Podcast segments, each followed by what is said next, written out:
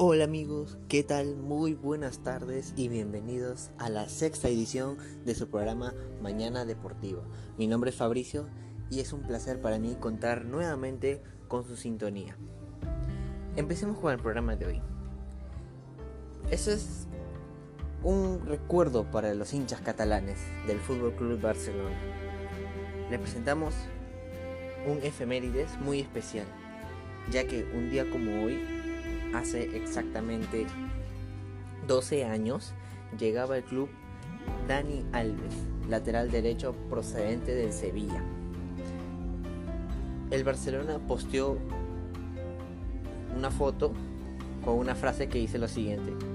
Hace 12 años llegaba a nuestro club un tal Dani Alves. El resto es historia. Y en efecto, Dani Alves al llegar al Barcelona se consolidó como uno de los mejores laterales derechos del mundo. Fue titular indiscutible en la selección brasileña, es el jugador con más títulos y es inevitable poder hablar de su calidad a la hora de centrar, a la hora de defender. Es un jugador completo, con una talla no muy alta, pero es un jugador que tiene muy buena visión, una visión panorámica sobre lo que es el juego del fútbol desde su posición, ¿no?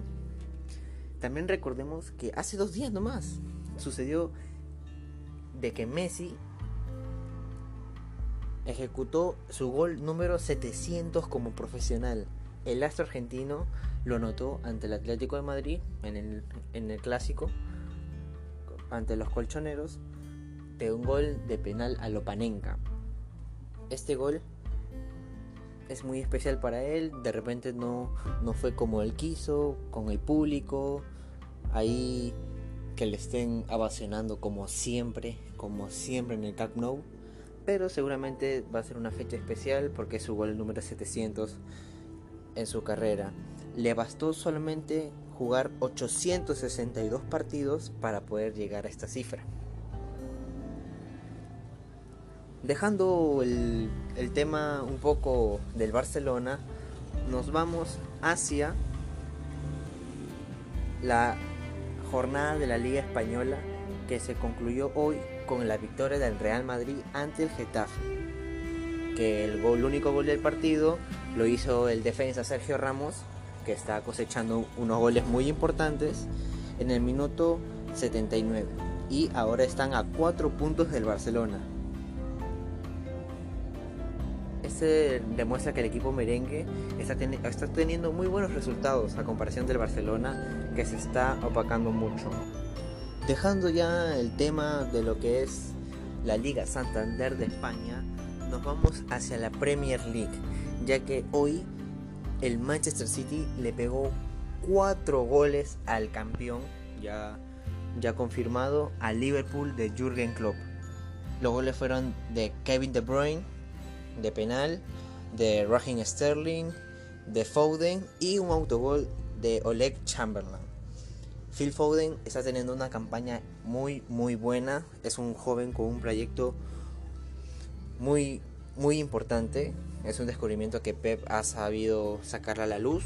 Esperemos que no sea como el tema de Brahim Díaz. No sé si muchos recordarán a Brahim Díaz, al joven español que se fue al Real Madrid pensando que tendría más minutos, más títulos, pero lamentablemente vemos que no, que no rindió, no rindió como, como se esperaba, ¿no? Una pena para un joven talento, ojalá que, que no pase lo mismo con, con el joven mediocentro Phil, Phil Foden, ¿no?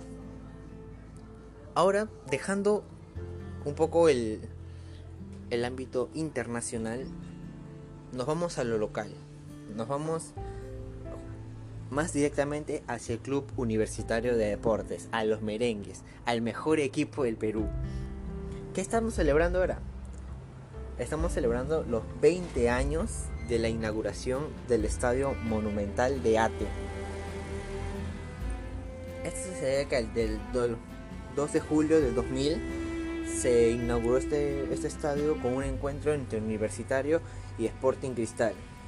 El resultado de este encuentro terminó siendo 2 a 0 a favor del equipo crema, con goles de Eduardo Esidio y Piero Alba. Desde ahí ya sabemos que, bueno, ya no es un, es un misterio, ¿no? Que, el estadio le, pertenece a Grenco.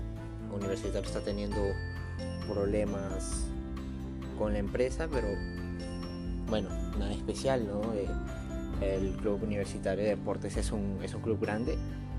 Yo creo que más allá de, los problemas fuera de lo competitivo, fuera del campo, no tiene nada que ver con los jugadores. Ahora en el reinicio de la liga, que se está programado para el 7 de julio, que a propósito se han dado cuatro casos positivos. Esto no es un, un dato, un número de contagio muy, muy elevado, pero igual siempre la, la federación está tratando de poner los límites, los parámetros muy necesarios para que los jugadores no se contaminen, no se contagien y que ellos tengan la seguridad. Porque uno como jugador también tiene que ver, velar por su salud, no puede arriesgarse solo por un, por un encuentro de fútbol, estar arriesgando a él y a su familia. Con esto amigos, concluimos el programa de hoy.